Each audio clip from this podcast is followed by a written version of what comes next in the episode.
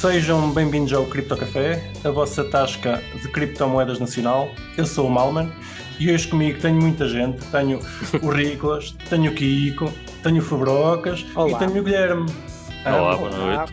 olá. Tudo bem? A conversa da semana passada foi muito interessante. O Guilherme teve-nos a falar eh, o que é que eram os instrumentos financeiros e como é que isso afeta as criptomoedas. Se não ouviram, vão ouvir agora, antes deste, que é capaz de fazer sentido. Vamos continuar então. Fabrocas, queres começar? Um, sim, eu por acaso na última vez houve uma pergunta que eu acabei por não fazer e que eu queria fazer. Um, estávamos, ou seja, na altura estávamos mais perto daquele momento em que o Elon Musk uh, basicamente deu o primeiro pump à Dogecoin e posteriormente deu também um pumpzinho à Bitcoin. E eu queria perceber, na opinião do Guilherme, obviamente, se, ou seja, se o que ele fez nas redes sociais, dele, dele no fundo estar a dizer o que comprou, ou o que tem, ou o que gosta, pode ser visto como, epá, como manipulação, basicamente. Uh, eu posso dar a minha opinião, acho que ó, pá, não parece que seja, acho que pá, é um bocado cada pessoa é livre de fazer o que quiser, até porque os bancos, normalmente, ou instituições financeiras, vamos dizer assim, costumam também fazê-lo, uh, mas ao contrário, não é? Dizer que é, pá, Bitcoin é muito mal, depois tiveram a comprar Bitcoin. Uh, mas pronto, mas eu queria, pá, queria perceber qual era a tua opinião, Guilherme, sobre isso, sobre essa atitude do Elon Musk. Ah, Ok. Como falaste muito bem, pá, eu vou, vai ser meramente a minha opinião, porque Sim, sim, sim, sim. não é uma área que domina 100% a parte da manipulação do mercado, mas pelo que eu, que, eu- que eu interpretei do que aconteceu, é que na verdade o Elon Musk não fez nada mais, nada menos do que ter escrito uma palavra. Pelo menos vamos falar no Bitcoin primeiro. Foi Sim. quando ele atu- atualizou o seu estado, não é? Do Twitter para Bitcoin. Uhum. E o mero facto de escrever Bitcoin não é indicativo de literalmente nada. Se ele tivesse dito comprem Bitcoin é a melhor moeda do mundo, opá, até já podia ser mais dúbio. Como ele fez, por exemplo, no Dodge. Portanto, Uhum, acho que há aqui uma sim. grande diferença entre o Bitcoin e o Dodge. Porque o Bitcoin ele disse, opá, mais vale tarde que nunca. Ah, já tem, ele já tinha vindo demonstrar algum interesse já desde dezembro, novembro, ah, até falar com o CEO da MicroStrategy, que não, não recordo Uhum. agora o nome, O em relação a como é que é possível comprar Bitcoin, se era possível comprar em grandes quantidades, ou para depois ver-se a revelar que era de interesse para a Tesla, mas pelo menos já havia um interesse dele no Bitcoin. Então, em relação ao Bitcoin em si, eu acho que não houve qualquer tipo de manipulação. Ele não indicou nada, não disse que era bom, não disse que era mau, ele simplesmente constatou dizer Bitcoin mais vale cedo, mais vale tarde que nunca, e foi simplesmente isto, opá, ele tem o direito a falar daquilo que quiser. Claro que temos que pensar que o Elon Musk é aquela figura e é por isso também torna-se um bocadinho problemático. É que ele tem um culto à volta dele Uhum. e que qualquer palavra que ele diga quase que tem uma influência muito maior do que qualquer outra pessoa. Viu-se o caso da foi Thunderstruck, se não me engano. Ah, foi uma empresa, ele só disse uma palavra e as ações dessa empresa subiram 20%, em que era uma palavra completamente não relacionada com a empresa em si. Era uma palavra que podia ser utilizada meramente como foi utilizado o Bitcoin, e só por ele ter dito essa palavra, tipo, subiu 20% dessas ações. Opa, claro que era uma ação de uma empresa mais ilíquida, não é uma empresa assim tão, tão conhecida, como é óbvio, portanto é que teve também tanto impacto. Mas ele teve vários desses episódios só pelo mero uso de uma única palavra, ele nunca disse comprem. Realmente é Claro. essa questão de, de, de tentar manipular o público ou a audiência, como muitos analistas fazem, não é? Que nós vemos na Claro. televisão, CNBC dizem, ah, não compra que isto é bom, não compra que isto é mau, ok. É quase como um investment advisement, não é? E, Uhum. e esse é que é o perigo. Mas ele nunca disse isso, ele nunca disse comprem que é bom para vocês e vai ser uma boa compra. Ele disse, pá, Bitcoin é bom para mim, a Tesla comprou, fine. Claro que depois temos aquela questão do front running, não é? Que a Tesla no fundo Claro. comprou primeiro e ele deu o pump Uhum. depois. Opa, Claro. ok, nessa via, ok, é um bocadinho estranho. Uh, posso ter cá algumas dúvidas, mas mais uma vez ele não disse compra, não disse nada, só disse Bitcoin. Pronto. E depois no caso do Dodge, opa, o caso para mim do Dodge, eu até honestamente pensei que a conta dele tinha sido hackeada outra vez. Achei tão- pelo menos a quantidade de posts que ele fez sobre Dodge não tem nada a ver com a quantidade de posts que ele fez sobre Bitcoin. E é isto que me choca tanto. Por exemplo, nós temos, temos a mesma perspectiva do Mark Cuban, que foi muito mais inteligente que o Elon Musk nesse sentido, simplesmente disse, opa, o Dogecoin é uma ótima moeda para as pessoas começarem a aprender o que é que é a blockchain. Pá, era só isto que eu precisava. O Mark Cuban disse isto sobre o Dodge, porquê? Porque os custos de transação são muito menores que o Bitcoin e como é óbvio o custo da moeda ter o Dodge é muito menor. E como Claro. o blockchain do Dodge é quase uma réplica do, do BTC, um hard fork, não é? É muito semelhante e as pessoas realmente conseguem aprender. Opa, e se era neste sentido que o Elon Musk queria ter incentivado o compra ou o uso do Dodge pela piada, seja do que ele foi, não é? Fazer o pump and dump dele, pá, ao menos que criasse um argumento, uma estrutura forte por trás. Vê-se uma diferença clara entre o Elon Musk a fazer memes sobre Dodge, uh, You're Welcome e a cena do Rei Leão, não é? Sim, E o Mark Cuban a dizer porque é que o Dodge é realmente bom e o argumento dele faz todo sentido, eu nunca tinha pensado nisso. E era uma cena extremamente lógica, não é? Epá, mas o argumento do Rei Leão é fortíssimo. Mas isto, e depois, é, depois é que as pessoas se tornam, e a meu ver, parece que o Elon Musk até perdeu um bocadinho de credibilidade do respeito, porque as pessoas questionam-se para que é que ele precisava ter feito isto com Dodge. Pá, se apoias as criptos e gostas da cripto, dá força ao Bitcoin, mostra que realmente gostas da tecnologia ou da moeda ou achas que tem algum valor, força. Agora, fazer o Dodge, fazer aquele pump and dump e depois de repente dizer que o Dodge já é extremamente controlado por whales, então aquilo houve um dump logo a seguir passado uma semana. E agora esta semana dizer para, para os maiores holders venderem e que, Venderem. que a partir daí que apoiava o projeto completamente. Não sei o que 100%. isso quer dizer sequer, mas pronto. Isto é um pump and dump no tempo. e como é que nós temos uma figura que é o homem, literalmente o homem mais rico do mundo, que está a fazer estas brincadeiras de criança, ou quase até que roçam O ridículo. sítio e o ridículo e até o ilegal. Uma coisa é dizer Bitcoin e é isso, outra coisa é dizer Dodge, grande projeto, podem, nem diz aprender, não é? Ah, you're welcome, brrr, to the moon, whatever. Uma semana depois dizer, ah pá, yeah, vocês têm que vender isso, porque senão isto não é verdadeiramente centralizado. Ah, como é óbvio a pessoa, e ele inteligente como é, por amor de Deus, que sabe as consequências das palavras. Claro que não podemos dizer, ah, ele tem mais peso que outra pessoa qualquer, que um analista até, que já tenha muitos anos de, de casa, que as pessoas nem ligam tanto, opá, tudo bem. Mas mesmo sabendo disso, se calhar ele por ele próprio, é que também devia ter mais cuidado. Não Mas é que era não é questão de ser sempre. ilegal, é a questão de não vamos cair no ridículo. Porque Claro. parece só argumentar sempre que é, uma, é por uma questão humorística. Acho que sim, acho que ele queria ser humorista, mas a- na verdade é que há pessoal, quer se queira, quer não, vá, queria-se riquezas, mas também se queria muito pobreza, não é? E queria-se mais pobrezas que Certo, certo. riquezas. Porque o pessoal que já tinha, não é? Por exemplo, o. Como é que se chama? Esqueço-me sempre do nome do. Opa, eu agradeço, eu agradeci. para, mim, para mim fez muito bem que ele, que ele fizesse isso. É, o pessoal que comprou Dodge para o fun, não é? E quem ganha, realmente ganhou dinheiro era o pessoal que já tinha Dodge antes, não foi o Dodge Exato. depois do pump dele. Ou seja, ele ter feito aquilo só fez com que as pessoas que entrassem depois, o clássico, não é? Do pump and dump, basicamente houve um front running antes, inocentemente, não é? As pessoas compraram Dodge, porque a Dodge é sempre aquela moeda que é engraçada, que parece que dá sempre ganda pump quando há uma nova bull run. Eh, É sempre aquela moeda clássica que vai pumpar imenso.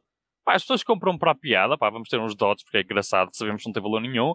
E depois, de repente, dá-se um evento não como este, que era inesperado, mas acontece isto, e esse pessoal vende todo. E o pessoal que está a entrar pela piada é que sai todo. Portanto, o Elon Musk, basicamente, quando ele fez aquela publicidade, quem comprou depois aquela publicidade foi o pessoal que se queimou de certeza absoluta.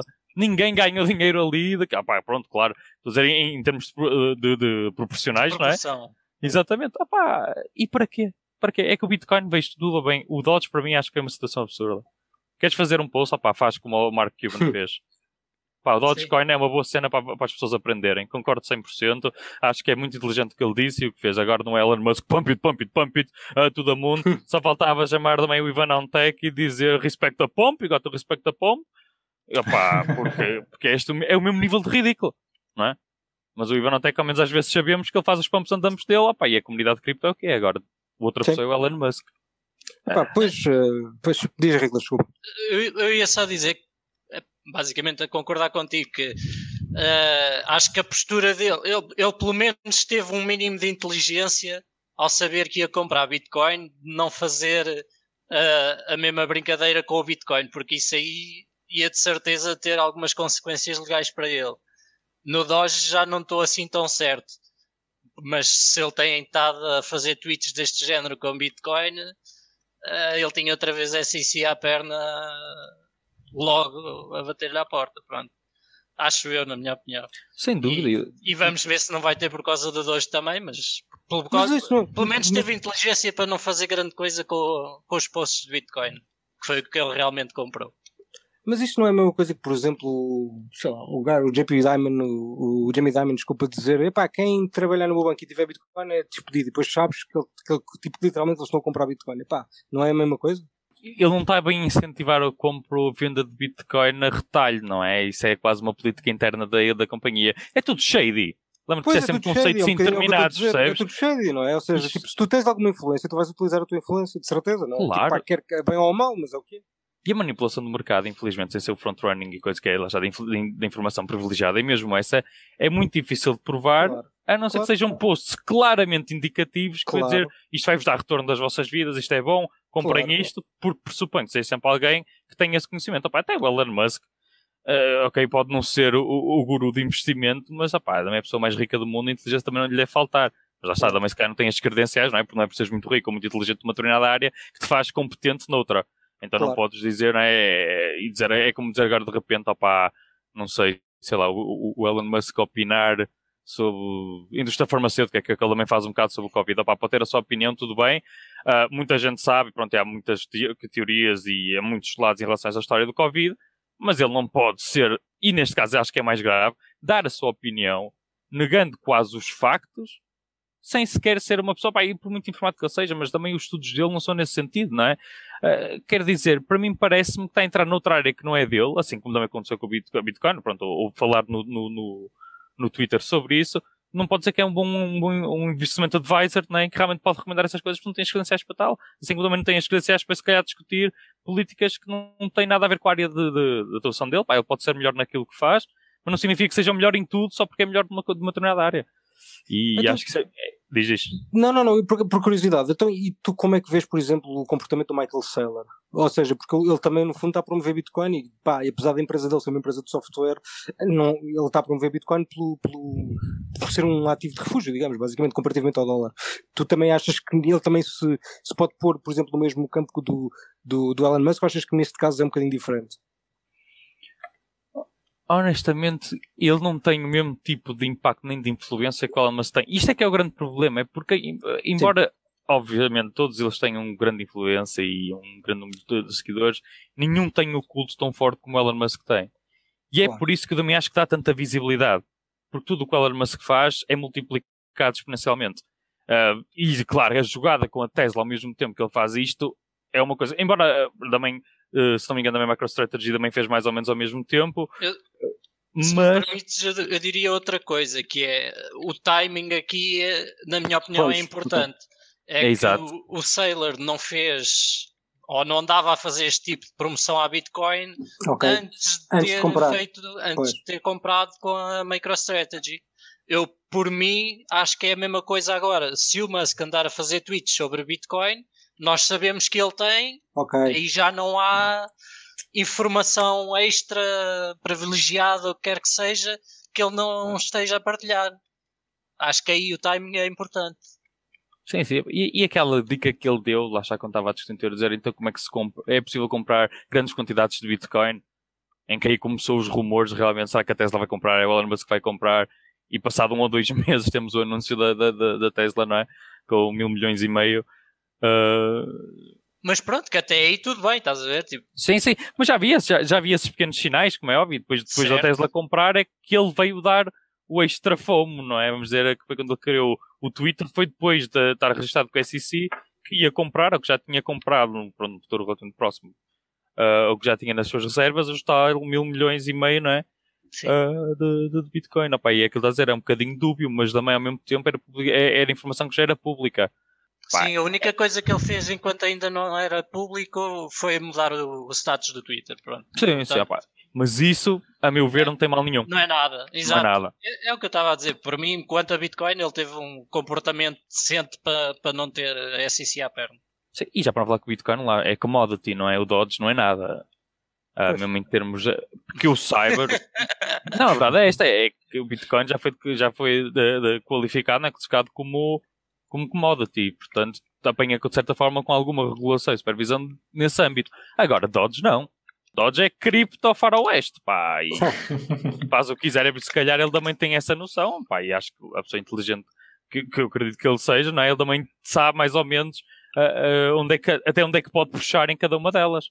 E com o Bitcoin foi muito mais cauteloso e com o Dodge claramente foi aquele descalabro e a vergonha que foi. Pá, vai ter SEC, vai ter FTC atrás? Não, acho que não. Acho que não. Sim, e, e, também com o Bitcoin foi tudo feito, não é? Eh, a Tesla é que anunciou aquilo à SEC e ele só fez o tweet, no fundo, depois disso já estar eh, público. Sim. Sim. De certa forma, Exatamente. por aí também deve estar seguro, não é? Sim, sim, sim. Eu acho que aqui o único senão mesmo é o Dodge, mas para mim, lá está, é uma não questão. Não, acho que foi uma péssima atitude, mas em termos legais acho que não tem qualquer tipo de problema. Sim, e mesmo fez, para ele ter fez, feito fez, aquilo do Dodge, pá, foi um meme. dinheiro à, minha califa, isso não se faz. E, e, e, e um meme, não é? Quer dizer, pá, ele, eu sei que ele gosta de estar muito na, na vanguarda, uh, digamos, sei do Reddit memes. e dos memes, mas, pá, quero dizer. Ah, pá, é CEO da SpaceX, não é? Vamos fazer o, o Elon Musk comprar o Luca Coin. Já que estamos a falar de coisas anteriores, uh, se calhar também ficámos a falar disso uh, na semana passada. O pump do GME de stocks. Ah, sim. Uhum. Qual, qual, é que é a tua opinião sobre o que aconteceu ali? Opa, eu adorei, honestamente. eu adorei ver, uh, adorei toda a situação e a forma como escalou. Acho que foi um evento único que provavelmente não se vai repetir no futuro ou tão cedo. E realmente vivemos história e, e assim são estes pequenos atos que na verdade foi bastante significativo. Uh, que de redefinem de alguma forma e fazem as coisas mexer um bocadinho e serem alteradas. Porque o que aconteceu com a, Game, com a GameStop, não é? Na verdade, há sempre aquela questão que fica por trás, é eu, não gosto de dar tiros da conspiração nem nada disso, mas a verdadeira questão é: será que isto foi só meramente uma pessoa do Reddit que encontrou que havia grande exposição de shorts em relação à, à situação do mercado e que ainda por cima esses shorts, opa, não sei como é que um hedge fund daquele calibre, entre aspas, uh, tem uh, shorts a, des a, descoberto, não é? sem qualquer tipo de, de, de risk management.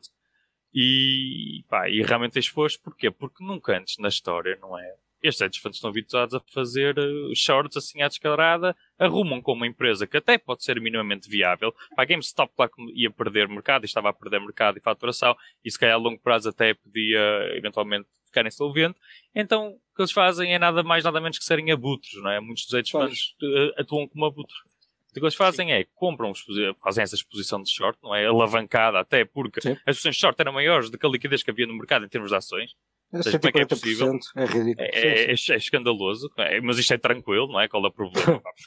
Sem problemas. Depois esses hedge funds juntam não sei quantos analistas, todos amigos, para virem falar à televisão claro, e dizer que a GameStop é uma má empresa que tem que se vender. Opa, como é que isto pois. não é market manipulation, já que estamos neste tema? Eu fico chocado, não sei, porque são especialistas, não é? Têm as credenciais para tal, então já é aceitável que possam dizer os disparados que queiram sem qualquer tipo de fundamento, porque vão ficar todos milionários. Pá, e até atenção, até o fundamento que eles tinham até era verdadeiro. Mas eles quiseram experienciar e acelerar isso, ficaram todos ricos mais rápido. Pronto. Epá, pois, isso não deve. Pá, sim, isso é um comportamento absolutamente. É predatório, pá, é, é, é, predatório. É, nem é só predatório, é criminoso. É, é, criminoso, literalmente. E os hedge funds é muito assim que ganham. Tenho aí vários tópicos que eu acho que são interessantes de tocar e que poderão ver como é que isto, enfim, está mais relacionado com com o nosso tópico principal de, das criptomoedas e blockchains e afins do que, do que possa parecer de início. E uh, o primeiro ponto em que tu tocaste, uh, que foi um em que tu tocaste, que foi como é que é possível que haja ações a descoberto maiores do que a liquidez no mercado. Ou seja, o sistema nos Estados Unidos, eu não sei como é que funciona em Portugal, mas nos Estados queres, Unidos. Queres é... explicar o que é que é isso para os nossos ouvintes? Sim, posso explicar o que é que é. No episódio em que nós falámos da GameStop, eu, pelo menos tentei dar uma explicação de como é que se fazia o short selling. Em que normalmente o que acontece é tens um fundo de investimento que tem ações. E esse fundo empresta as ações a alguém que quer apostar na queda e depois uh, recebe as ações quando o, que quer fazer short já não estiver interessado nessa posição. E depois uh, recebe a, a diferença. Basicamente é assim que, que, os shorts fazem dinheiro. Exato. Não têm que repor tanto dinheiro como tiveram que pagar no início. Sim. E então, o que acontece aqui é que, imagina, um fundo tem um milhão de ações. Oh, a GameStop tem um milhão de ações, eu vou simplificar.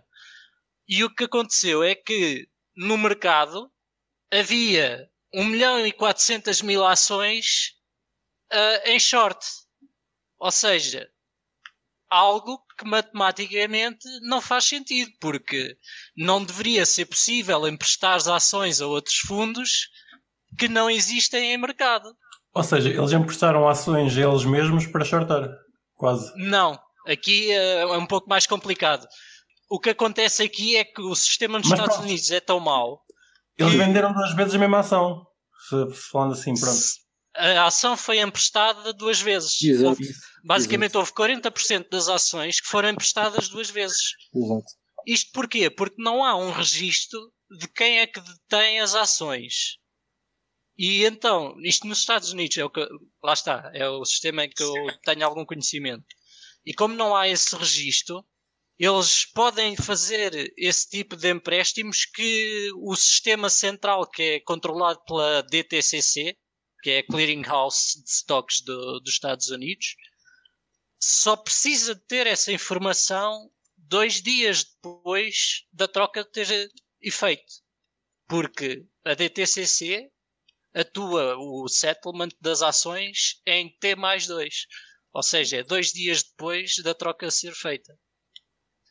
Então, há aqui dois pontos que, a meu ver, são importantes. O primeiro é porque é que isto é possível? Porque a tecnologia em que se registram os empréstimos de ações é super antiquada e não permite um registro de, uh, adequado que, que veja quais é que são os limites em tempo real, exatamente. Quais é que são os limites, quais são as quantidades de ações realmente em mercado. E uh, isso é uma das primeiras coisas em que há muita gente que anda a dizer que era fixe ter uma criptomoeda para resolver. E que eu vejo muito poucos projetos a, a tocar sequer nesse assunto e preferem, enfim, ir para outro tipo de projetos mais esotéricos. uh, é, mas aqui é algo que também vos digo, muitos de vocês se calhar iam estar contra porque basicamente isto requer KYC ao nível do stock ao nível das Mas... ações. Porque precisas de saber quem é que tem para saberes que não está a ser emprestado duas vezes a entidades diferentes. Mas porquê tu precisas saber quem é que tem? Neste caso, não, não precisavas apenas saber que está num endereço específico? Neste caso, tu precisas de saber que quem tem não está. Pode ser não é? Se for público pode ser como é na blockchain. Sim, pode ser pseudo-anónimo. Pseudo-anónimo, claro, claro, Pode ser pseudo-anónimo, sim. Fungível, não é? Não pode ser fungível. Exatamente. Tipo, claro, claro, Tem claro. que ser perfeitamente identificáveis. Únicos. Tem que ser únicos. Sim, exato. Yeah. Certo, e, certo. E estão atados àquela ação e pronto. Correto, correto. Não é preciso, pronto, quando Para não haver que vai sim, tem que estar, tem que estar uh, uh, anexado a uma identidade qualquer na rede. Pronto. Okay. Uh, pode ser uma identidade pseudo-anónima, sim. Uhum. Uh, e depois, uh, qual é que é o outro ponto? Desculpa, Portanto, eu interrompi-te e olha, fiz perder o, o Sim, não, é que eu sei qual é que é o outro ponto, mas estava a ver se havia aqui mais alguma coisa. Mas mesmo falando no, no pseudo-anónimo, sendo pseudo-anónimo, tu não consegues garantir que a mesma pessoa não tem dois endereços. Logo, Sim, se, calhar, aí... se calhar vais para o teu ponto que tens que ter Sim, mesmo não, KYC da pessoa. Mas aqui importa é que o mesmo asset Exatamente, é o ativo. duas vezes. Exato, é, o, é preciso do NFT, basicamente. Yeah. Sim, é preciso uma representação única. Uhum. Ok. Deve ser 1400. Opa, que até, lá está, curiosamente neste ponto que estava a ouvir falar, já houve até alguns projetos que tentaram idealizar essa, essa concepção. Pá, acho que é o que se vai fazer muito no futuro só que os requisitos para fazer tipo, esse projeto em termos de licenças são pesadíssimos, não é? Uh, para seres um, um, um, CDS, um Central Depository, uh, não é o System, mas. Cá na Europa é como se chama. O ah, sim, sim. Espera, uh, acho que é, se não estou engano. Yeah, Central Depository System é mesmo que é local onde no fundo tu depositas. Porquê? Porque isto ainda funciona muito arcaicamente, ou seja, tu tens as ações criadas cá na Europa e essas ações em papel, os documentos, têm que estar depositadas numa central ah, devidamente sim, licenciada sim. para tal. E esse é o problema, esse é o real Exatamente. problema, é que as ações ainda são registadas em papel e então tu às vezes tens contratos de ações que nem consegues, lá está, não consegues fazer o tracking, o registro de pois. se existe só um contrato com aquela ação ou se já houve outro empréstimo daquela ação, porque pode ter havido alguém que simplesmente, olha, isto ainda está aqui no nosso sistema, bora fazer outro contrato com a mesma stock.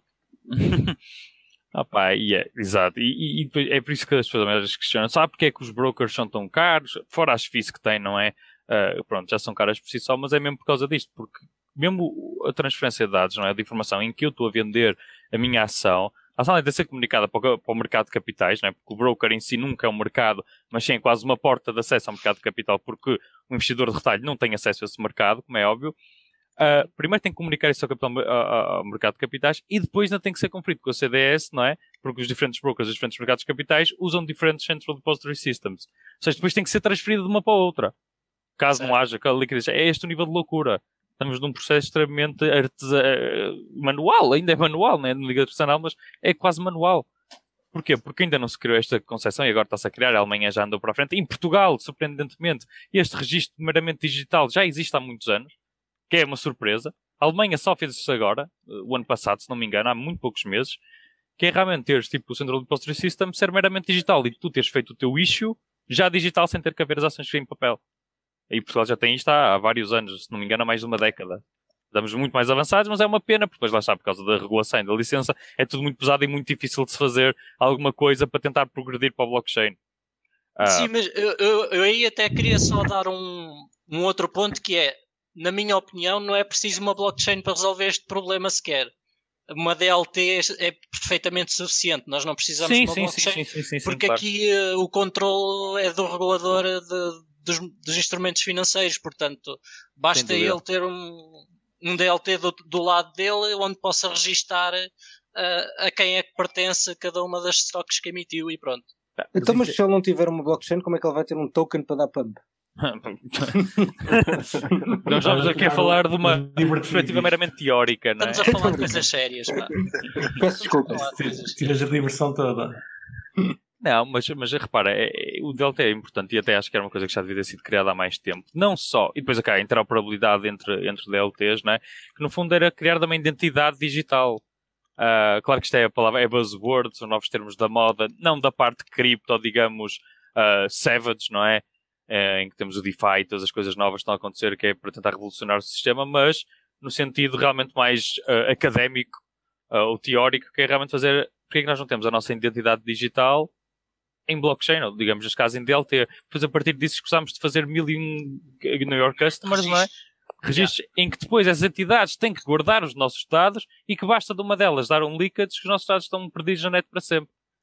Há vários projetos a resolver esse problema e eu também isto, tenciono fazer algo nesse campo. Isto era perfeito para depois também se aplicar ao sistema financeiro.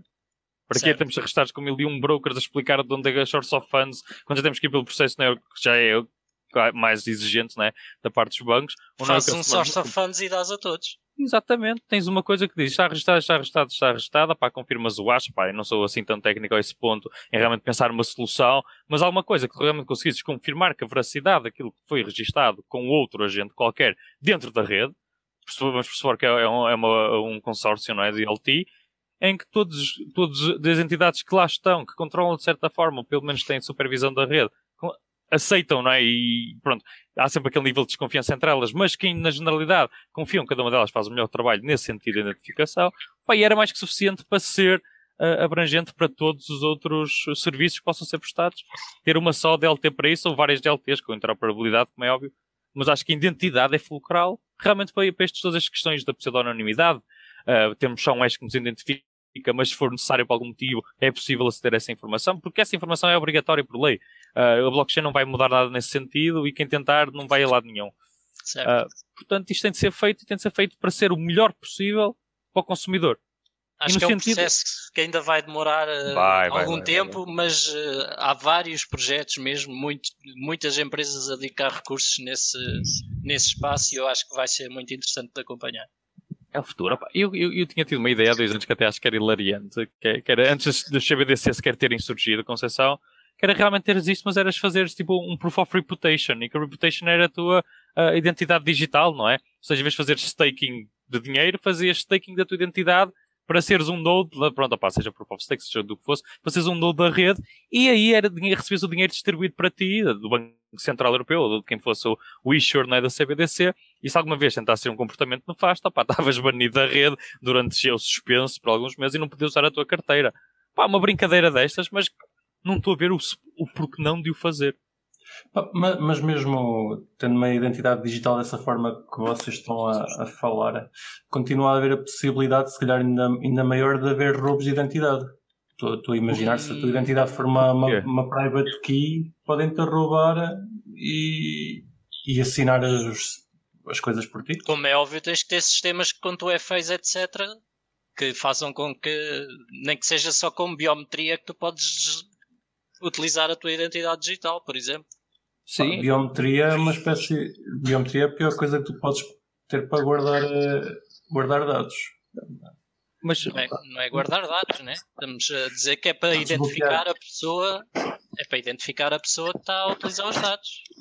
Sim, e, e repara que a atenção do New York Customer seria, de certa forma, independente da tua identidade digital, ou seja, só tinhas era alguma referência a dizer que aquela pessoa está devidamente verificada ou aquele uh, endereço está devidamente verificado e, e, os dados são armazenados nessa identidade, nunca são armazenados na tua private key de forma alguma. Certo. Mais ou menos a concepção que nós temos agora do, do como é que se chama, que, que, que até eu utilizo bastante da assinatura digital, né, cada, de que nós temos em sim, Portugal, sim, sim. mais ou menos esse sistema, ou seja, tens uma identidade que confirma que aquela pessoa, na identificação daquela carteira pertence à pessoa A, eles têm todos esses dados, e quando tu queres registar, imagina, na instituição B, não é? A instituição A certifica através de uma meramente um acha, de uma mera referência, em que todos os teus dados já foram preenchidos e estão corretos, e então não precisas passar pelo New York Customer, que és automaticamente autenticado para qualquer outro departamento. Yes. É, é, exatamente a mesma coisa do que esta assinatura digital que nós temos aqui, só que em blockchain, digamos assim. Só pela, pela, pela Sim, ideia. Sem ter o certificador central uh, uh, governo, basicamente. Pois é, não tens é, nenhuma é certeza que, que, eles não ficam com a tua chave do lado deles. Certo. Por isso é que eu... sistema. Uhum. O problema que eu, que eu, problema não, aliás, eu sou, sou a favor desses, desses sistemas, acho que também acho que é o futuro. Mas, mas pronto, podes sempre perder a tua chave e, e te, continuas a ter o mesmo problema se, se, se a Ledger perder os teus dados, se fizer um leak. Se perderes a tua chave, quer dizer, o, um ladrão pode começar a usar o, a tua chave para, para desbloquear acessos. É Lá está, tipo, imagina, tu tens a tua chave privada no teu telemóvel, por certo. exemplo. Ele só consegue utilizar a tua chave privada se tiver a tua password, o teu 2FA e o telemóvel. Uhum. Pá, como é óbvio, existe a possibilidade, mas enfim, é a mesma certo. coisa que ter acesso ao teu cartão de cidadão tens... mais a ti. É, é como saber o teu PIN e roubar-te o cartão, não é? Vão lá dinheiro. Pois, exato. Só que nestas soluções podes ligar alguém para cancelar o cartão, não é? É a diferença. Mas a questão do DLT é que de alguma forma, pá, lá está, isto também estamos só aqui a fazer um Sim. brainstorming, não é? Claro, é, é que de alguma como forma. É que, íamos... Como é que isto está distribuído ou não, não é? Exatamente. E, é, exato. Opa, nem, nem consigo pensar numa resposta. Sim, mas basicamente depois teria que haver mecanismos de bloqueio da, da identidade pela pessoa que comprove ser, uh, enfim, portadora daquela identidade. Exato. Algo do género. Não sei também como é que seria essa, essa parte do sistema, mas uh, o resto mas, é, mas é, é bastante execuível. Sim, sim, sim. sim, sim. E, aliás, eu, eu acho que já, já, já tinha falado com o Ricolas sobre isto. Eu acho que faz todo o sentido quando registras numa exchange, uh, no lugar de estás a tirar fotografia e, e selfies e afins, uh, ter uma Tiras identidade. Uma, Exatamente. E depois tens para todas. Tens uma, uma identidade digital que, que, neste caso, até poderia ser o cartão de cidadão que, que desbloqueia as, as coisas. Acho que Sim. deveríamos ir por aí. Pá, e. Pera, Sim, se me permites, eu ia para o, para o segundo ponto que eu não cheguei a tocar. uh, ou seja, ainda falando de stocks, equities, etc. Porque e o, o, o, Guilherme tocou no, no assunto. Uh, eu, eu, por acaso não sabia como é que era o nome, como é que tu lhe chamaste uh, as clearinghouses cá, como é que se chama? Depository. Ah, Central Depository Systems. Deixa-me guardar CDS. Isso. Sim. E uh, lá está, nos Estados Unidos, isso é feito pela DTCC. A DTCC já tem investigado, pelo menos dizem eles, investigado projetos de LT para uh, ah, Olha, não, desculpa, correção, correção, não é CDS, desculpa, é CSD, Central Securities Depository. Ok. Peço Obrigado. desculpa. Já agora faz a correção, já fica aqui. Fui confirmar, rapaz, está-me a soar estranho. Fazes bem, fazes bem. Pronto, fui confirmar SSD. Peço perdão pela confusão. E que depois, que é o segundo problema em que eu também toquei, que é existe a necessidade, que neste momento é uma necessidade, de fazerem o settlement em T mais dois. Ou seja, demorarem dois dias a fazer a conciliação de uma trade. Tipo, isto é ridículo nos dias de hoje.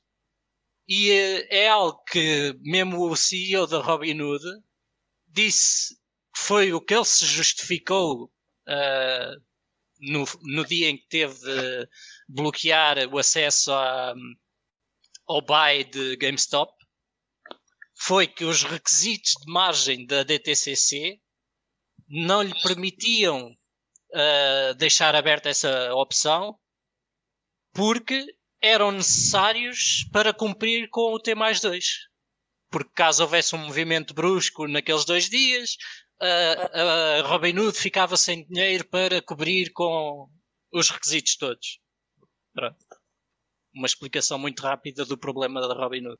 A Robin foi manhã, não é? Uh, isso é? Isso é o argumento deles. Epá, é, olha que não, porque eles agora estão a fazer push para ter mais zero e uh, têm feito, e já não é de agora, eles já falaram nisso há algum tempo.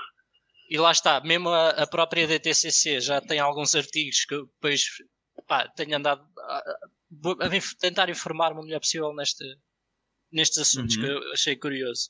A DTCC já fez algumas pesquisas para tentar integrar DLTs, por exemplo, para realmente resolver esse problema de T mais 2 e ser T mais 0, ou o que é que seja. Eles estavam a. tinham uma parceria, acho que era com a Hyperledger, enfim, aquilo é uma merda, portanto não deve ir para a frente. uh, mas uh, tentaram mostrar esse interesse e agora o, o, problema da Robin Hood veio trazer mais, enfim, mais luz para esse problema, não é? Basicamente é isso. Certo, certo. Eu estou a dizer, lá está, atenção que, que, que, esse argumento pode ser válido, eu desconheço 100%, portanto, como é óbvio, acredito no que estás a dizer, mas o que eu estou a dizer é que o Robin Hood foi manhoso uh, no sentido em que, por exemplo, fechou ordens contra a vontade do utilizador. Uh, e sem lado algum, sim, sim, não okay. há qualquer tipo de justificação para fazer isso. É um preço muito abaixo do mercado. Uh, não é? Que era para quê? Para também dar liquidez ao fundo que, no fundo, o fundo que foi bailed out, não é? Foi bailed out pelo Citadel, que era um dos maiores investidores também na Robinhood. Uh, portanto, pá, há aqui, isto é que sim, há um front-running e há uma manipulação de mercado, e é por isso que eles também estão a ser devidamente investigados. Não é só sim, meramente por terem fechado o acesso, mas pelo acesso ter sido limitado apenas à compra e forçado a venda a preços que não correspondiam com os preços na realidade. A parte do forçar a venda, eu concordo contigo que é muito estranho isso ter acontecido, aparentemente de forma relativamente limitada, ou seja, não, não foram todas as pessoas que tinham contas na Robinhood que tiveram que vender. A maioria ficou simplesmente limitada de comprar. Podia uhum. vender, mas não podia comprar. Certo, certo, e esse certo. problema de poder vender e não poder comprar é explicado corretamente pelo facto do settlement serem T mais 2. agora, algo aí eu posso dizer que em termos de teorias de conspiração, algo que falta de trazer alguma luz ao assunto é a chamada que a Robinhood recebeu durante a noite da DTCC teve alguma influência da Citadel? Hum. E é a, a questão que falta, enfim, investigar e tentar eh, perceber porque a chamada foi da, da DTCC, mas aquilo é um consórcio de prime brokers. Pois. e então pode ter havido ali uma chamada da Citadel para a DTCC e DTCC para, para a Robinhood. Ah, pá, lá está, há muita coisa por explicar, também é por isso que ainda bem que vão, vão ser as hearings, não é? Que é para Sim. explicar exatamente o que aconteceu por trás. Porque aquilo pela frente, assim de repente, foi um bocadinho assustador para toda a gente. Agora, Ainda bem que esclareceste bem esse ponto. Pá, não havia coisas que eu não sabia. Continuo a achar que há muita coisa cheia, mas pelo menos, pronto, alguma lógica subjacente, não é? Mas lá uh... está, aí é outro ponto em que teres o conhecimento de quem é que tem quais ações ajuda. Certo. Estás a ver? Certo, Consegues certo, saber quem é que é a entidade que está a emprestar a quem, aí sim já é... Pronto, eu se calhar estava a falar no KYC porque aí sim importa saber quem é que é a identidade porque tu queres saber se nos dois lados da trade estão pessoas diferentes ou se realmente está empresas do mesmo grupo a emprestarem umas às outras. Uhum. Certo, certo. Isso aí já é manipulação à brava. Já, já, já não que... se faz de forma pseudo-anónima. Yeah. Já vimos cá por aí muita trafolhice da, da, parte das instituições e já agora da parte, da parte da comunidade em que supostamente houve uma pessoa que se juntou e e angariou uh, uma comunidade para comprar as ações, uh, alguma coisa que possa ser pegada a nível legal? Ah, honestamente, e espero mesmo bem que não. Uh, quer dizer, uh, pelo que me parece, ele até veio dar uma entrevista mais tarde a dizer que nunca na vida sonhou que ia se tornar isto. Opa, nenhuma pessoa do Reddit, opá, claro que há aquelas teorias, não é? Que pode ser alguém muito bem, uh, com conhecimentos muito, muito detalhados e que queria realmente criar movimento e tal. Opá, isso para mim parece-me treta. Acho que começou literalmente com um gajo que identificou, até penso que foi em abril do ano passado, ou seja, já foi com alguma distância, em que realmente identificou que a GameStop pá, não fazia certo, as contas não batiam, uh, não batiam certo e que realmente fez-se investigar e, e, criou esse movimento de vamos ensinar a Wall Street uma lição, mas opá, acho que não passou de ser uma piada. Nunca na vida esperar, esperariam ou achariam que iam alcançar quase um, um prejuízo de 3 mil milhões para um hedge fund gigantesco, não é? Uh, quer dizer, e acho que isto é este nexo de causalidade que tem que ser bem observado. Pá, uma única pessoa não consegue ter este poder, a não ser que fosse, se calhar, Warren Buffett a dizer que a Apple vai falir ou algo deste género. Uh, pá, não é uma pessoa do Reddit, que, lá está, é pseudo-anónimo, é? identifica-se pelo nickname que tem essa influência. Por muito que seja de lá bem visto e poderia ter sido até um moderador, uh, sei lá, um utilizador antigo, opá, nunca na vida ia conseguir sequer se pensar que ia ter quase o mesmo, o mesmo poder de influência que até, por exemplo, o Elon Musk, não é? Estávamos a discutir há um bocadinho. É. Opa, portanto, parece-me muito difícil. Que sabe a identidade do gajo. mas o que é curioso é que lá está, no meio disto tudo, quem fez uns belos milhões também foi o, Michael Burry, não é? o Michael Burry já estava desde 2019 a comprar ações e tinha 2,4% do stock, se não me engano, 2,5% do stock da GameStop em 2019. E ainda por cima ele depois tinha forçado quase a GameStop a fazer uma reestruturação em que conseguiu forçar a GameStop a comprar, a fazer buyback das ações, ou seja, diminuiu mais a liquidez das ações. E depois, em 2020, final de 2020 a 2021, vê-se esta descambada toda e mais uma vez Michael Burry acerta em, em cheio e, e lá sai. Isto depois é aquela ponto que uma pessoa pergunta: será que não foi ele? Opá, não. não de todo. Mas, mas lá está, houve muita gente que fez muito dinheiro e que já eram investidores acreditados. Pá, porque acreditavam na companhia, na solvência da companhia, né? Neste caso, o Michael Burry só achava que estava a ser mal gerido, que realmente se podia-se alterar a, a, gestão e a estrutura do GameStop, e já estava desde 2019 a fazer trabalhos nesse sentido. E depois eu sei esta loucura, pá, aí pronto. Sim, só para quem não sabe, o Michael Burry é a mesma pessoa que fez a aposta do Big Short uh, ah, em 2008. Certo. Tem filmes sobre ele se quiserem. Big Short, certo. Pá, se e a partir vou fazer agora mais um filme. Ah, vamos, claro, isto vai ser outro. Uh, é, não, mas isso, isso foi interessante. E há aí um, outro ponto que é uh, isto claramente, como é óbvio, não foi apenas uh, a comunidade do Reddit sequer a fazer este pump gigantesco. Simplesmente houve fundos que depois se aproveitaram da publicidade e toca a fazer a aposta certa no mercado e a fazer o pump com, em conjunto, conjunto com o Reddit. Exatamente, exatamente. E depois muita gente até se juntou de fora, não é? Conhecemos, todos nós conhecemos certeza pessoas uh, que compraram ações da GameStop só porque sim, né? que fosse uma. Há aqui pessoas dessas. Pronto, exatamente. Compraram no topo. Pronto, mas compraram uma ação, mas multiplicado, fazer esse efeito sim, não é sim, multiplicador, não é? fosse só uma ação, uh, tem um impacto considerável. Portanto... Se calhar só, se também um tidbit de informação, a GameStop já está com 40% de short interest, portanto não comprei mais. Já não vai acontecer outro. Provavelmente não. Já vendeste as tuas? Outro squeeze.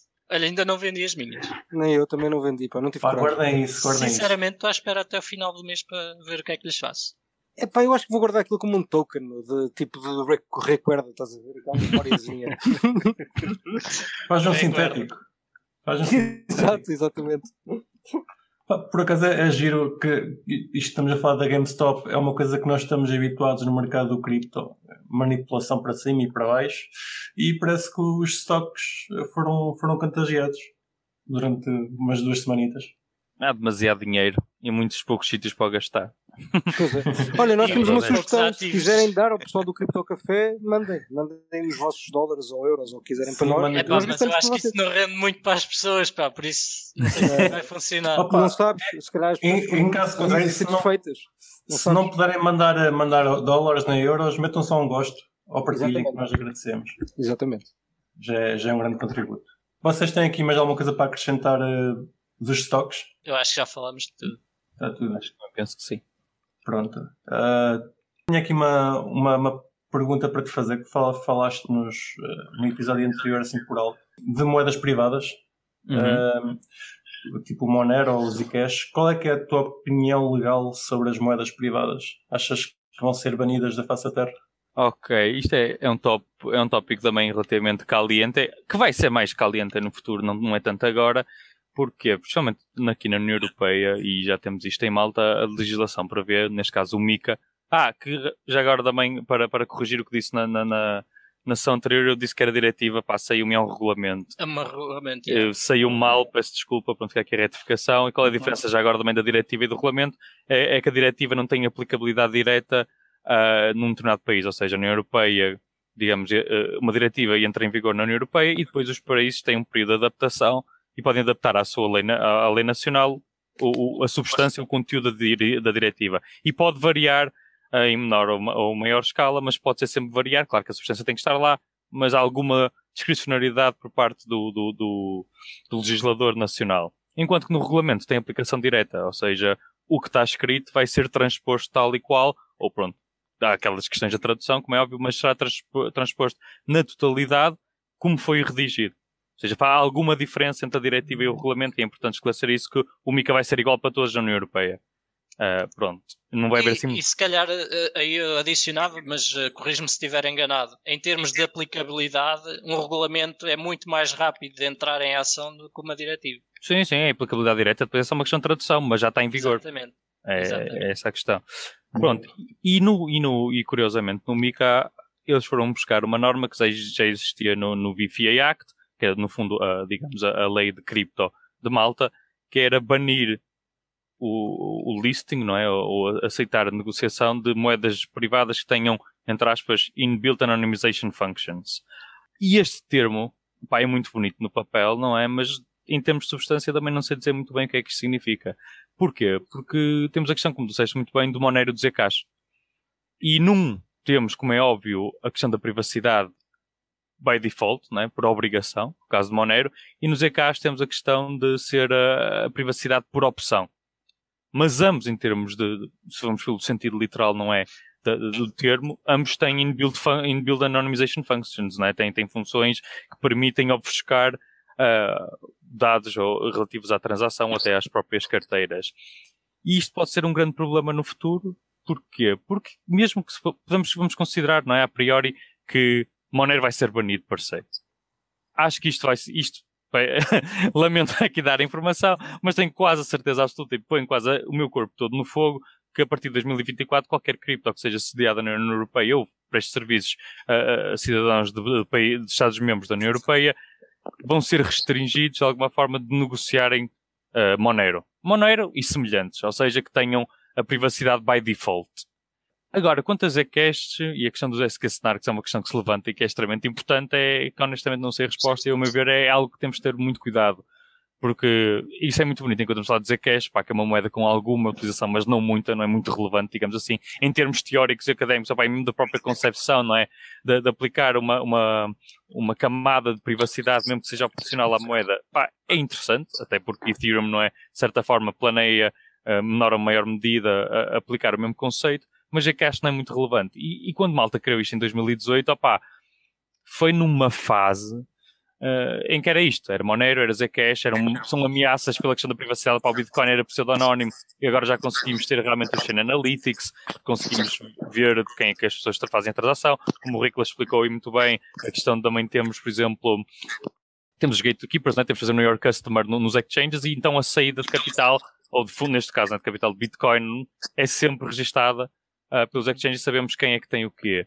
Com Monero isso é mais difícil, pode ser New York mas não sabes nunca a origem dos fundos nem de onde é que eles vieram.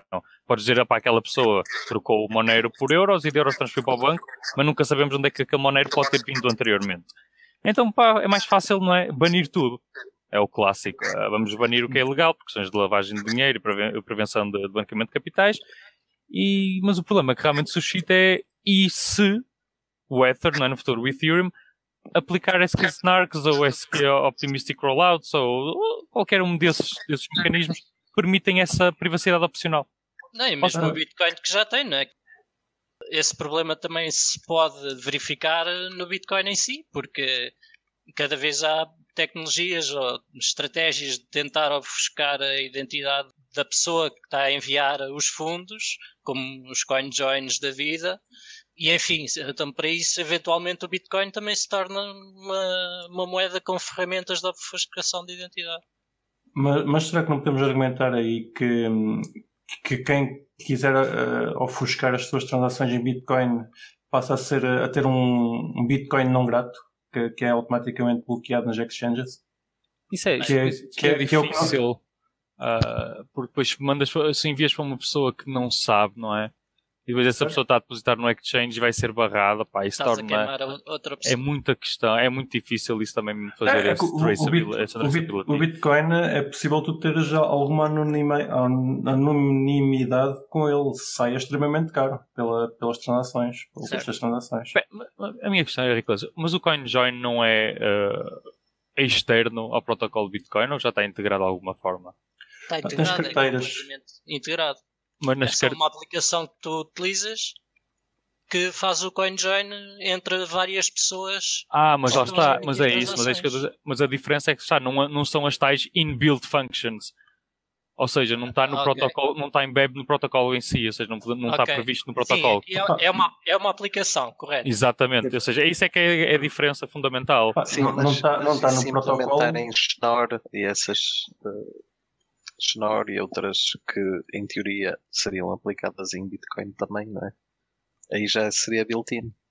Se for built-in, se for, se for, se for lá está, e aquela que já não é o Mimble Wimble, não é? Uh, que Sim, até se tem sugerido alguma forma para criar a anonimidade no Bitcoin, opa, isso já se torna um grande problema.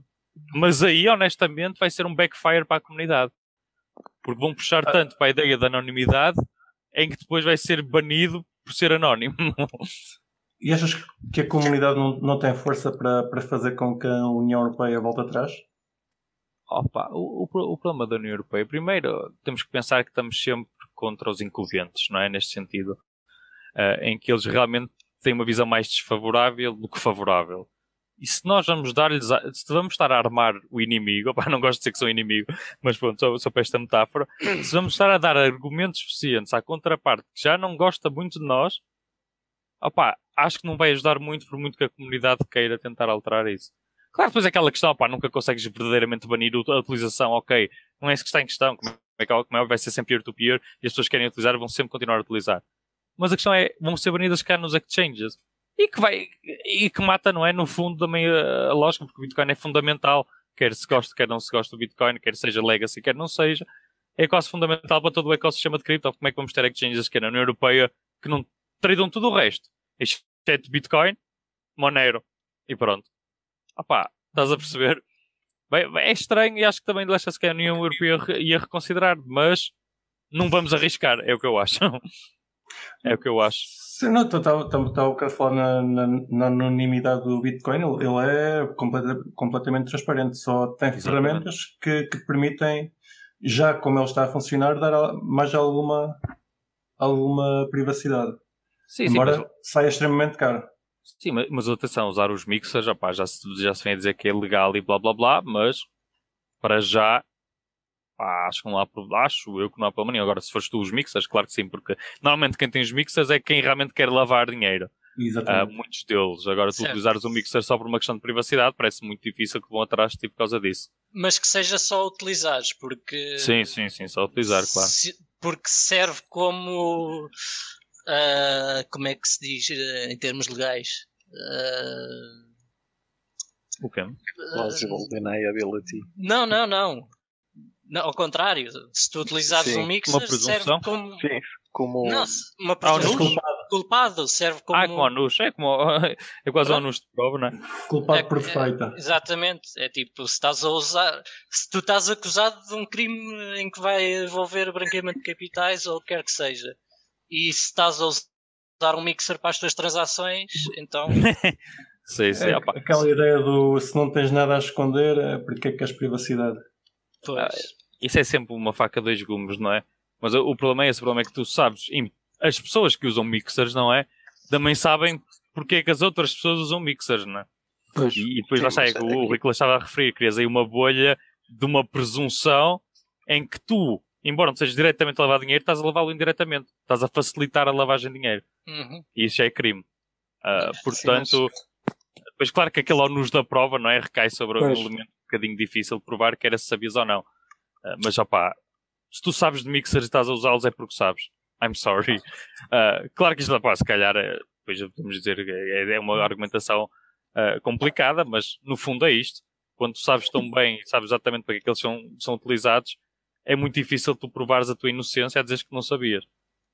Uhum. Pá, parece-me, parece. Só, só voltando um bocado atrás na privacidade, Uhum. uh, uh, por exemplo, nos Estados Unidos uh, falávamos da outra vez da questão de ser security ou não e que o Bitcoin foi considerado currency uh, e que por isso tem um, um enquadramento legal diferente. No caso, digamos, do Monero, que não tem outra pretensão a não ser dinheiro, não é? Não, não, não poderia haver por aí um ângulo para que a aplicabilidade da lei fosse diferente por causa De privacidade. Atenção, uh, lá está, para esclarecer este ponto, foi uma até porque ótima- eles também consideram o, o código eh, o código eh, como liberdade de expressão, ou seja, também não é possível banir código. Exato, exatamente. Ok. E aliás, e tu- não, não será, por exemplo, vamos, vamos, vamos supor o que eu não quero que as pessoas saibam quais são os meus interesses, que eu uso com mixers, não é? Hum, pá, não, ou seja, como é que podem provar que eu estou a usar dinheiro para fazer uma co- coisa legal simplesmente estás a usar para manter a tua privacidade? Mas isso aí eu também te digo outra coisa, que é Sim. quem quiser utilizar mixers para esse efeito, que Sim. verifique se no seu mixer são utilizadas moedas que provêm de sítios ilegítimos. Mas porquê? Tipo, pá, isso é, como é que eu consigo fazer isso? o provedor do mixer consegue. Tá Estás a bem, mas o provedor, sim, sim, mas o provedor se tu do mixer tiveres- pode, Se tu tiveres sim. um provedor de um mixer que utilize Uhum. chain analysis, sim, parece-me algo bastante, enfim, correto Ok. para poder justificar. Olha, Sim. eu estou a utilizar um mixer para privacidade. ok, ok, ok, sim, ok, é só, faz sentido, por, faz só sentido. por utilizares um mixer já, estás, já tens a tua moeda Tainted. marcada. Pá, tá bem, não, olha. mas calma, lá está, tens, Pois. porque nesses mixers a maior parte dos fundos que entram estão marcados. Pois, O problema é esse. Se tu tiveres um mixer em que os fundos que entram estão limpos, não é? Já a Por exemplo, eu posso Sim. dizer que tenho bastante experiência com o local bitcoins, não é? Uhum. Que já lá anda há anos. E nas ferramentas de análise, o local bitcoin está marcado como um mixer ilegal. ok. Uhum. Porque a maior parte dos fundos que lá entravam até 2018 provinham de fontes ilegais, ilegítimas. Ok. Estás a perceber? Sim, e a sim, sim. partir do momento em que eles começaram a meter KYC nessa porcaria, começaram a barrar os utilizadores que tinham Uhum. depósitos de, de dinheiro com origem deterministicamente ilícita. Uhum. Ok. Ou seja, Mas- a, a tua salvaguarda, a salvaguarda acaba por ser essa, no, no fundo, que é a tua, quando digo a tua, é da pessoa que está a utilizar o mixer. Pá, ou seja, estou a utilizar um mixer que faz sinaladas, ou, que pá, tem, uma, tem, tem alguma, alguma ferramenta para tentar. Tem combater- preocupação. Tem preocupação, exato. Nesse caso, pá, nesse caso não, não há nada contra ti, não é? Desde que não estejas a, levar dinheiro, obviamente. Não, até porque estás a ter esse cuidado, percebes? Isso já Exato. prova em que realmente tipo, não queres ter nada a ver com lavagem de dinheiro, Sim. só queres ter essa questão de privacidade, como dizes muito bem. Portanto, vais procurar acham, mixers. não acham que é muito estranho ter- termos um. Estamos a, estarmos a criar um sistema que não é central e depois estarmos dependentes de, um- de uma entidade central para nos dizer se as moedas são, são boas Claro. ou não? Mas Claro, isso vai, vai haver Pá, sempre, óbvio. né? A centralização é, é, é, é- é inerente ao ser humano. Mas, mas Ah, repara, mas, mas eu acho que aí, aí acaba por ser aquele ponto mais, eh, pá, mais quase tipo de opinião pessoal de pá, tu és a favor ou contra as regulações que existem. Pronto, é um bocado por aí, estás a ver? Mas pronto, mas isso E é atenção. Estás a dizer, é, é quase a idoneidade do mixer, mas tu não tens que, não tens que dar qualquer tipo de informação tua. É só teres Uhum. um cuidado a dizer, opá, estes gajos estão a fazer cena analytics, é só isto. Sim, sim, exatamente. claro, Portanto, claro. não, não tens que confiar neles para nada. Exatamente. É só Exatamente. isso. Às vezes têm, olha, então tem este cuidado, tem esta atenção, eu quero ter a minha privacidade para usar estes. É só isto. Não tens que dar mais nenhuma informação. A questão é que tá- estás-lhes a dar as, as tuas moedas para eles fazerem mix e eles depois também vão ficar com a informação das tuas moedas. Ah, pronto, ok, Acabam- mas isso. Acabas por ficar na mesma com um sistema central a dizer eh, a Mas saber não têm a identidade, de- a tua identidade para poderem fazer Eles alguma coisa com elas. Exato, exato. Mas Qual é que é o teu receio? Epá, o user receio é, é mais tarde ou mais cedo pode haver cru- cruzamento de dados e, e ficas com a tua identidade a arder, não é mesmo? Está bem, mas isso pode sempre acontecer porque tu fizeste o registro na plataforma errada e pá, usaste o método não devias, não é? Tipo, pá, isso é o Sim, o Mixer é, é nesse, acho que nesse aspecto é um bocadinho irrelevante, porque Pois, ele, ele nunca vai ser um ponto de failure para a tua Exato. identidade. Exato. Percebes? Pode ser é um ponto de failure, lá está, para depois levantarem-se questões sobre porque é que estavas a usar um Mixer. Exato. É a única questão. Agora, como identidade, não, não, não tens ali nenhum risco eh, dela ser leaked, não é? O problema é sempre nos entry points e- Exatamente. da rede. Pronto. Aí é que tu vais ter leaks de identidade. Ah, claro. Óbvio. Exatamente. Sim, sim. Então, Kiko, deixa-me agora vamos voltar para responder à tua pergunta, não é? A questão do, do, do Monero nos Estados Unidos. Desculpa ter interrompido. Não, não, sempre. Não, tranquilo. Ah, lá está, é uma ótima pergunta, porque por aqui temos que separar a tua questão em duas partes. Primeiro, a questão de ser Monero identificável com, com a qualificação legal, não é? Semelhante à, à do Bitcoin, e outra a questão da anonimidade, não é? A anonimidade nunca será um problema para a qualificação legal da moeda. Ou seja, eles até podem dizer que de certa forma pode ser semelhante a Bitcoin ser currency. E ter o seu, o seu mecanismo de, de- de anonimização, ou de, de ofuscar ah, os dados das transações das carteiras. Porquê? Porque esta segunda parte, a questão da privacidade, só importa para os, como estamos a dizer, os entry points da rede. Ou seja, se dizer, ok, isto até pode ser currency pela concepção do que é é currency, pela definição do que é que é currency, mas depois estás limitado porque nenhum exchange pode sequer transacionar aquilo pela questão da privacidade. Estás a perceber? Ou seja, tu teres a ser definido como currency e não teres a privacidade, a privacidade é irrelevante. Porque é, pode ser, tens, tens essa classificação legal como tal, mas por teres a questão da anonimiza, a- a- da- da- do anonimato, isto é que vai bloquear a entrada nos exchanges. Sim, ok, mas não pode ser banido. Pode. pode Nunca, não pode. nunca nenhuma pode- não moeda podes- pode ser banida. Sim, não pode ser banido, exato. Nunca nenhuma, opá, não, não é Índia, não é China que tem esses ah, actos que não percebo que vamos banir a moeda, opá, não faz sentido nenhum. Ah, agora, podem é, lá está, asfixiar a moeda e limitar o uso Sim, meramente peer-to-peer, que é o que eles querem fazer na União Europeia e que também podem fazer facilmente nos Estados Unidos. Por acaso não estou bem, não estou bem dentro da como é que é a questão da, da, da privacidade nos Estados Unidos, mas a meu ver é isto, ou seja, lá porque tem essa questão da, da, vamos dizer, os stealth addresses, não é? Ah, o ring signature e todas essas funções que realmente fazem com que o Monero seja anónimo, não é isso que vai influenciar a classificação legal. Mas é isso que vai influenciar depois a entrada em mercado. Sim, pronto, mas se for verdadeiramente peer-to-peer, eu não tenho problema nenhum com isso. Até acho bem. Pronto. Pronto, opá, no- na União Europeia vai ser. sim. Sim, pronto, Acho- e que seja. E que Ah, seja. e para cá, e é que é uma, uma questão realmente agora que me lembrei que até é relevante e para ver qual é que é a vossa opinião. E se porventura, não é? Os atomic swaps funcionarem? Ou, quando isto acontecer, se pode haver É, alguma ponte, alguma vez, sobre privacy currency, não é? Privacy coins que tenham depois, Está em desenvolvimento. exatamente, isso entre, entre Monero e Bitcoin. por, por exemplo. Então, é para ver também o quão irrelevante pode se tornar a, a- a- Sim, Ah, mas, mas a esses relação. fundos serão, serão tainted sempre do lado do Bitcoin, não é? Sempre. Ou Ah, sim. seja, de certa forma inviabilizam também um bocado o sistema, a não ser que depois também no Bitcoin exista sempre ali uma economia paralela que mais cedo ou mais tarde vai acabar por existir, não é? Vai Sim, haver uma quantidade de fundos que só circulam fora da Chain Analytics e desse mundo, não é? Mas Porque imagina que tu não há forma uma- de impedir, não é? Sim, mas, mas imagina que tu fazes um atomic swap, não é? Aquilo vem de uma carteira. E estou a dizer, imagina um atomic swap legítimo. Uh, totalmente Sim, legítimo, sim. vamos pressupor que não são tainted, não é mixers de atomic swap Sim, que também vão existir, não é? Legítimo, entre fazemos nós os dois uma trade, não é? E fazemos atomic swap. Opa, e mesmo que sejam de fundos quase ilícitos, tu podes ir rapidamente a qualquer exchange e levantar o teu dinheiro de lá.